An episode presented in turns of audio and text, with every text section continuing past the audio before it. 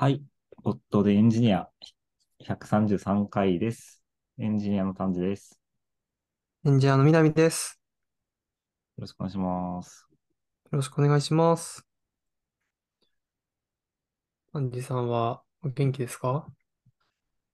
まあ、あの、元気です。すごい寒いんで、あー、確かに。終わってますっていうだけです。こ、今週異常に寒いですよね。あのー最低気温とか、まあ、あとまあ、普通に朝の気温とかがマイナスに行ってて、僕結構びっくりしてるというか、それを今、思いてるんですけど、1月はい25日で大寒波がき来たらしいので、寒いですそうね。ですね。はい。なんか雪降るとか、別に雪降らなくても結局寒いから、なんか大変とか、なんかそんな感じですよ。寒いから大変ですね。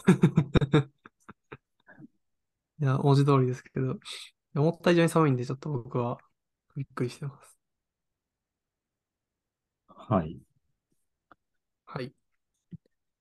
えっやと、それがまあ天気の話で、ぬるっと録音を始めてしまったせいで何も用意してなかったです。ば買収今週の買収とかも今週の来週、確かに僕も今、今調べ始めた。調べますか。今週の買収なんかありますかねエンゼルス買収っていうのがニュースヘッドにはいっぱい出てああ、あの、買収するって言っていたけど、やっぱやめたってことになったあ、そうなんだ。というのを僕はなんかでちらっと見ましたね。あ、去年から検討していた球団を売却するっていうものを撤回したっていうニュースなんですね。そうですね。そう、あの、今僕が見てる日刊スポーツの記事だと、エンゼルス、あの、モレノオーナーっていう方がいるんですけど、あの、去年あの、夏、球団売却を、あ、そうですね、の模索すると発表して手続きを進めていたんですけど、今月23日ですかね、突然売却中止を発表したみたいうーん、なことになってるみたいですね。買収しなかったニュースですね。そうですね。まあ、買収するって言ってたけど、やめたっていうニュースですね。いやーで、なんか、あの、エンゼルス最近あまり強くないので、オーナー変わって強くなるかってちょっと期待してた人が、なんか残念がってるみたいな書いてありました。野球全然わかんないですけど、大谷翔平はエンゼルスですか？エンゼルスですね。あ、そうです、そうです。え、強くないんだ。大谷がいるのに。そう、そうなんですよ。大谷がいるのに強くないっていうふうに言われていて、で大谷だから結構出てくんじゃないかというふうに噂されてますね。ああ、そう、そういう感じなんですね。そうなんですよ。なんか契約が今年で切れるらしくて。あー野球選手って冬何してるんですか？冬何しているか。人によると思いますけど、トレーニングしてる人とかもいるんじゃないですか？なんか大谷は基本ずっとトレーニングしてるっていう噂を聞きましたよ。すみません。一応日本には帰ってきてるけど、なんかジムに通ってトレーニングしてるっていうーん、そうなんだ。なんかで見かけましたね。まあでもオフシーズンなので、まあ、うんゆっくり過ごしてる人はゆっくり過ごしてるんだと思います。うん。エンゼルスは買収されませんでした。はい。はい。今週のシリーズ、引退とか言ってましたけど、今のシーズンに引退の発表とかなさそうですよね。スポーツがオフシーズンだから。こ今週のあのグググレーゾーン解消っていうのがありますよ。僕それが言いたいことが。グレーゾーン解消？いや、これ別にシリーズでも何でもないんですけど、なんか、なんですか？僕が、はい。あの、普通に仕事でお手伝いしてる、あの、が眼科の会社があるんですけど、あの、目の医者の眼科のはい。ところで、なんかグレーゾーン解消制度っていうものが、まあ、日本の政府の制度としてあって、そうなんですね。知らなくかったです。それ何かっていうと、はい。法的な解釈が、その解釈によって分かれそうなものに対して、まあ僕の説明ちょっと嘘かもしれないですけど、まあ政府にお伺いを立てて、まあ多分省庁にお伺いを立てて、こういった行為は、なんなんですか、医療だとしたら、医医療の法律のこの何条何条に、何条何項に抵触しませんよねってお伺い立てて、で、回答をもらうみたいな。はい。えなるほどの今お手伝いしているところは、そのスマホで目を撮って、その撮った目を医者が、まあ、遠隔とかで見たりするっていうストーリーを作ろうとしていて、はい。で、まあ、それで診断を下すっていうふうになると、その、撮影するところも含めて医療行為として認められ、られるの。あ、撮影するところも含めて医療行為だとして、えっ、と、見られると、あの、医者しかそれはやっちゃダメってことになるんですけど、この、撮影するのは医者じゃなくて看護師とかでもよくて、診断は別々で行いますっていうことを言えるかどうかみたいなことを、このグレーゾーン解消制度で、厚労省に多分送って、それは OK ですよって回答をもらったっていうのが、なんか全体の流れで、なるほど。なんかこうやってほ法律、まあ、解釈が分かれるところを、なんかかあの行くんだなと思って面白かったんですよね。うーん。確かに。いで調べてみると結構はい。ググレーゾーンが解消すると、そそれが省庁のホームページにリストとして出てて、おー、なんか今までどんな会社がどういうお伺いを立てて、どういう回答を得たかっていうのが全部公開されてるんですよ。うーん。なんか、いや、すごい面白い世界だなと思って。そうですね。あと僕、その話を聞いていて思い出したのは、あの、 Wantedly もこの制度を使って、あの、解消っていうのやってましたね。今、ちょっと調べたら、あのー Google で調べてもヒットしたんですけど、人材紹介、2020年の、あ、そうですね、12月23日の日付のニュースリリースの、あと PDF を今見つけて、あの、推薦機能で、あのーママッチングするときのグレーゾーンを解消したみたいなのとか出てますね。そうですよね。はい、やっぱなんか今までにない。国を作ったときに、法的にこれってなんか厳密に言ったら、なんか抵触するかもしれないけど、とか、まあ、でもなんか今までないものだから、いや、でもまあこうやって解消できる制度はいいいなと思って、まあそうですね。結局こういうのがないと、あのーなんかリスクを負ったままやれるかそうじゃないかみたいな感じになってしまって、しかもリスクを負ったままやってると、まあ本当に問題になるとかも全然あり得るんで、まそうですよね。あ、ありますよね。で、まあちゃんと公開されるのはやっぱいいと思うんですよね。あのみんなが、なんですかね、公平にそこの恩恵を受けることができるというか、このラインなら OK っていうのが共通の認識になって取り組めるとか、いいですよね。に日本だと、まあ、みんな結構こうやってルールを守ってやってるイメージが、割と僕は強い印象で、まあ、アメリカとか、もっとリスク取ってガンガン行く人がいるんですかね。うーん、印象で話してるけど。どうなんですかね。そう、もうわからないですが、逆になんか読んで結構その、あの、いわゆるウィニーとか、あの、グレードオンなものが裁判の結果、有罪みたいな扱いになったケースとかもあったと思ってて、僕結構あれはひどいなと思ったりするので、はいはいはいはい。まあ、そういうのが一つでも減るならいいのかもしれないなと思いますね。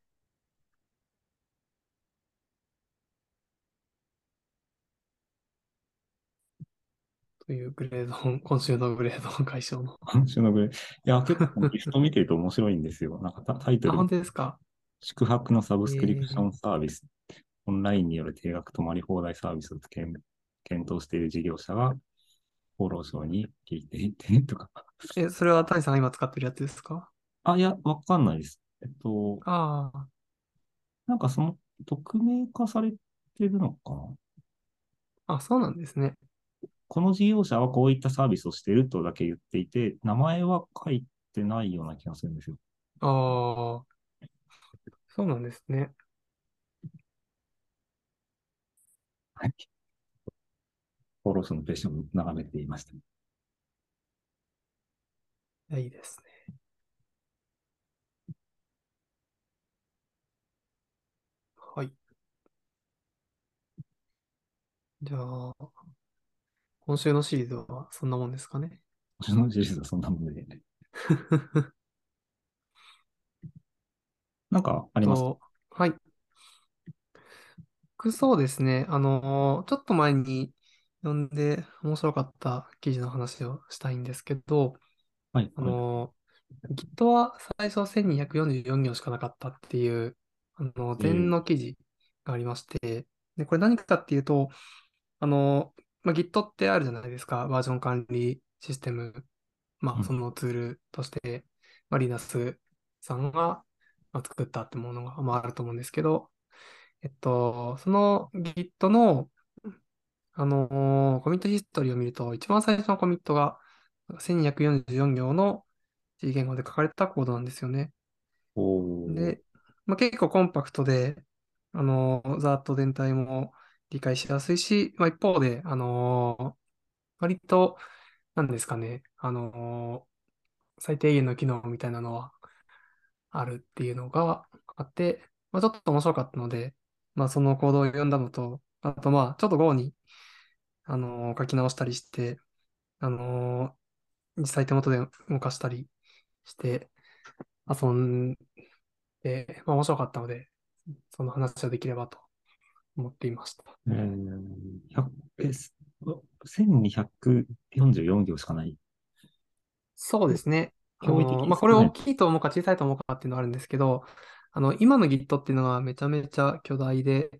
えっと、今この記事を見直していて、確かこの記事どっかに書いてあった気がしたんですけど、いや、なんか、み、南先生も僕も、あの、去年ぐらいにコードクラフターズっていうので、Git のはい。サブ、サブセットみたいなのを作ったじゃないですか。あ、そうですね。はい。作りました。いや、それなりにやることあるなと思って、あれ、全部そうですね1200行ぐらいで書けるとはちょっと思えなかったので、僕あ、はそうですね。まあ、実際、あの、かかなり機能絞られているので、あのーまあ、本当にミニマルなものだと思ってください。例えば Git ログとかないので、ログ見れないですよ。え、これネットワーク越しにプッシュするとか、そこら辺もあるんですか？んないです。あ、ああ、あのーなので、やってるのは、あのーまあ、まさにコードクラフターズで僕らが作ってたような部分に結構近くて、あのーまあ、ファイルを blob って形で保存できるのと、あのーまあ、ディレクトリに対応するツリーっていうはいは Git オい。ブジェクトを作れるのと、その Git オブジェクト、まあ、ツリーのハッシュ値を使って、あのーそれを含むコミットっていう Git オブジェクトを作れる以上みたいな感じですね。なので、まあ、ものすごく、一番コアなですね。そうですね、そうですね。だからネットワーク周りの話は一切なかったり、まあ、Git ログもなくて、なんならその、コミットっていうのも、コミットの Git オブジェクトを作れるんですけど、それを自分で保存しておかないといけないので、あの、なんですかね。えっと、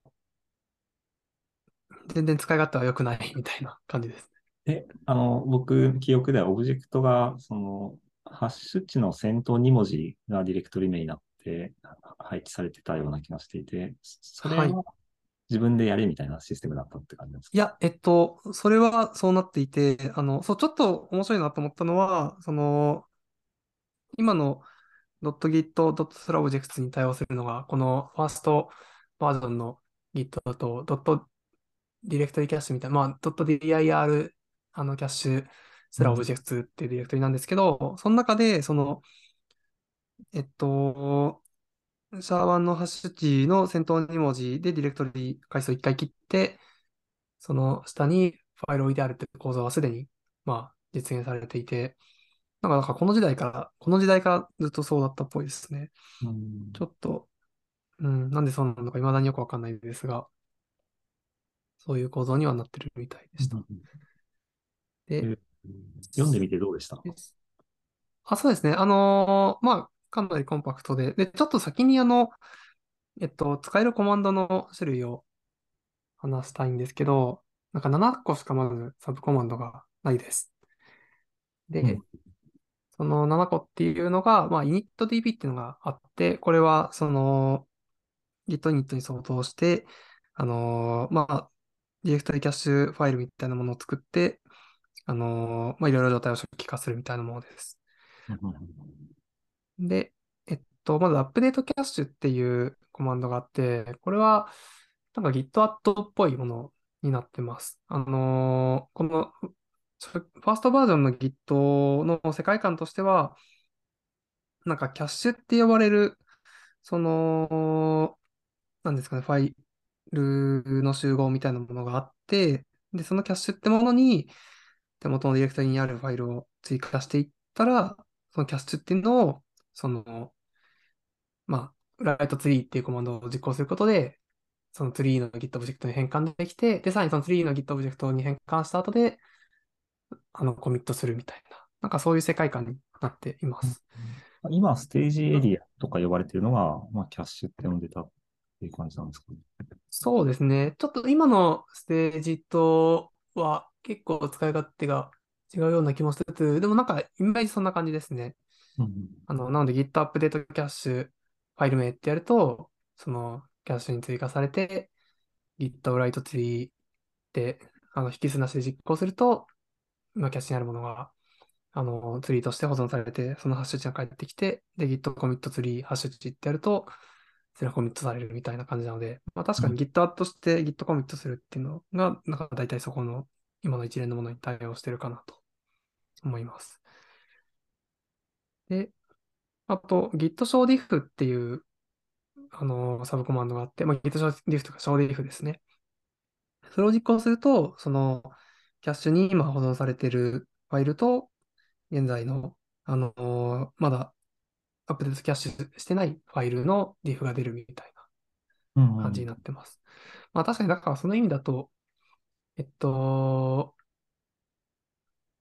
Git アットしたものと、あの、今のファイルの diff を出してくれてるみたいな感じですかね。でうん、うんえっと、diff の出し方は、あの、diff っていうコマンドを単純に実行するっていう感じになってました。あの、外部のツールの力を2つ受け取ってとかではないってって感じですね。そう、そうですね、そうですね。なんか、そのあたりは、もう割り切りが、まあ、ユニックス文化なのかなっていうのをちょっと感じました。で、あとは、あの、まあ、大体今のが、あのファイルをどんどんコミットしていくときに使うコマンドで、残り2つが read tree っていうのと cat ファイルってもので、まあ、これは read tree がそのツリーのハッシュ値を渡したら、その内容を、まあ、ツリーの Git オブジェクトの内容を見せてくれるもので、で、cat ファイルっていうのは、あの、ブラブのハッシュ値を渡したその内容を、まあ、表示してくれるもので、まあ、今だと GitCat ファイルでどっちもカバーされてるんですけど、まあ、大体そういったものになっています。うんうんいやコードクラフターでやったやつだって思って。そうですね。うん、やったやつだと思いながら、ただ、あの、キャッシュっていう機構の部分は、コードクラフターの中ではやってなかったんで、まあ、ちょっとその部分とかが、あのー気になるなと思って見てました。で、えっと、キャッシュって呼んでるものは、実際には何かというと、あのーディレクトリキャッシュオブジェクトの中にインデックスってファイルがあって、で、そのインデックスってファイルが、そのキャッシュって言われてるものの実態で、あの、 update-cache ってコマンドを実行すると、そのインデックスにそのファイルを追加するみたいな振る舞いになってました。で、あの、実は、今はもう、あの、ドット Git ディレクトリの中にインデックスっていうのがあるんですよね。で、ちょっと僕、この中身をちゃんと読んだことはないんですけど、まあ、もしかしたらこれが今のステージングとかに使われてるのかなっていうのをちょっと思ったりしました。ああ、インデックスってありますね。ドットギットスラインそうですよね。お手元のやつを見ていただくとなんか謎ので、バイしかも、ナリを組む。そう、そうですね、そうですね。先頭4文字が DIRC っていうのが始まってて、これも共通で、あの、このキャッシュっていうものは、えっと、この DIRC からヘッダーが始まるようになっていて、だから、まあ多分、これが今そのまま残っているのかなというふうに思ってます。うんでも、あ、逆に今よく使うコマンドは、なんか、後からよくよく整理されて、なんか追加されたコマンドってことですよね。git add とか git commit とか。そうですね。まあ、あの、ライトツリーとコミットツリーが合わさって今の Git コミットに大体なってると思ってて、であとまあ、アップデートキャッシュが今の Git アドに大体相当してると思ってて、まあ、なんか名前が変わったりちょっと便利になったり、そうですよ Git ね。今すごい機能多いんで、それがどんどん増えたりしてるんだと思ってます。はいはいはい。ですね。いや、で、あのーまあ、結構コンパクトで、あのー理解しやすかったのと、そうですね。あの、僕はなんかその Go でちょっと書き直すとかやってたんですけど、なんかそういうのをやるのにも、大体として向いてるかもなと思ったので、ご紹介でした。あ、Go で、ここのバージョンの Git を再現したってことですよね。あ、そうです、そうです。あのーっていうのが、なんか C で書かれていて、で、なんかその前の記事見てると結構ビルドが大変そうで、あのーいろいろコードを変えたりしなきゃいけなさそうだったのがちょっとめんどくさいなと思ったので、うんあの、ここで書き直して、そっちの方でビルドして、そっちの方でいろいろ動作を試して確認してました。え、う動きました ?Go、Go、あ、動きました、動きました。Go、Go バージョンは、一応ちゃんと7つの、あのーコマンドを動かせるようになりました。いいろんな Git が使えますね、今。そうですね。自作の Git が2種類ぐらいあって。はい。というのが、あのー僕の話したかったやつです。えー、あでもやっぱなんか、ココマンド名をリネームして、良い抽象化するのはえ、えら、偉いなってちょっと僕は思いました。あキャットファイルとかライトツリーとかで言われたら、ここまで広がんなかったんじゃないかなって、うん、っていう感じですね。まあキャットファイルは、それ、今もあるか。そうですね。まあ、ただ、なんか、マイナーなコマンドですよね。僕も、あの、コードクラフターでやるまで知らなかったですし。まあ、そうですよね。まあ、そう、だから、そう、チェックアウトとかもないんですよね。ブランチとかもなくて。なんか、この辺はあ、そっか。ブランチっていう概念は最初なかったんですね。なかったみたいですね。チェックアウトもないので、チェックアウトっぽいことをしたかったら、多分自分で、あの、ツーリーから、あの、ファイル全部辿って自分でコピーするとかをやる必要があるのかなって思いました。あと、まあ、マージとかもなくて、なんか、マージとかは頑張って作ったらしいですよ。なんか、あの、Git について話してる記事を、別の記事をちょっと見かけたんですが。ちなみにこの1244行の Git は、ここのバージョンによって初めてコミットされた Git リポジトリってことですかね。いや、最初はさすがに Git で Git 管理はしなかったんじゃないですか。あの、後から Git に移行したとかじゃないですかね。ちょっとそこは全然わからないですが、あの、全然別の仕組みで最初は管理して、後から、まあ、それを Git のコミットに変えたんじゃないかなと僕は予想してます。そうなんですかね。まあ、わからないですが。で、まあなんかよくその、なんかサブバージョンとか別のバージョン管理システム使ってて、が Git にミラーをでも置いててとかで、で、そのうち Git にこうしてとか結構よく見かけたりするので、まあなんか確かにそうですね。そういうノリだったのかなとうん。想像してます。いや、ササブバージョン使って、ちょっと怒りに狂ったリーナスさんが、ガーンってこの1200行書いて、それで自分自身をコミットしたのかなって、ち ょまあそれはそれでなんかちょっといいですね。っといい、いいなと思ったけど、まあ、どどっちかわかんないですね。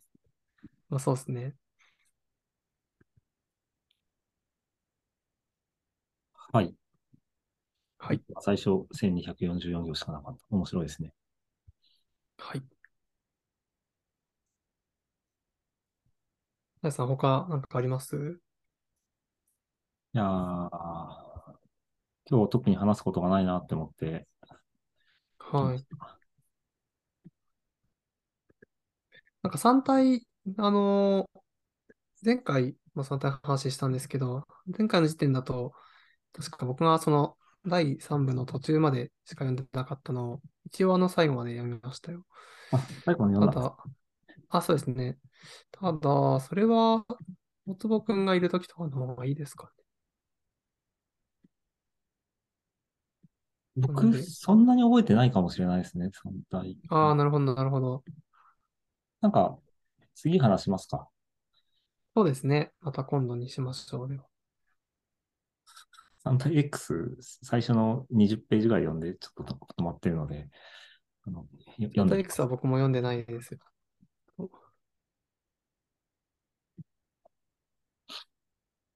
そうしましょう。はい。そしたら、じゃあ、そんなとこですかね。こんなとこですかね。記念すべき133回は、はい。Git の話でした。はい。はい。じゃあ、ありがとうございましたあ。りがとうございました。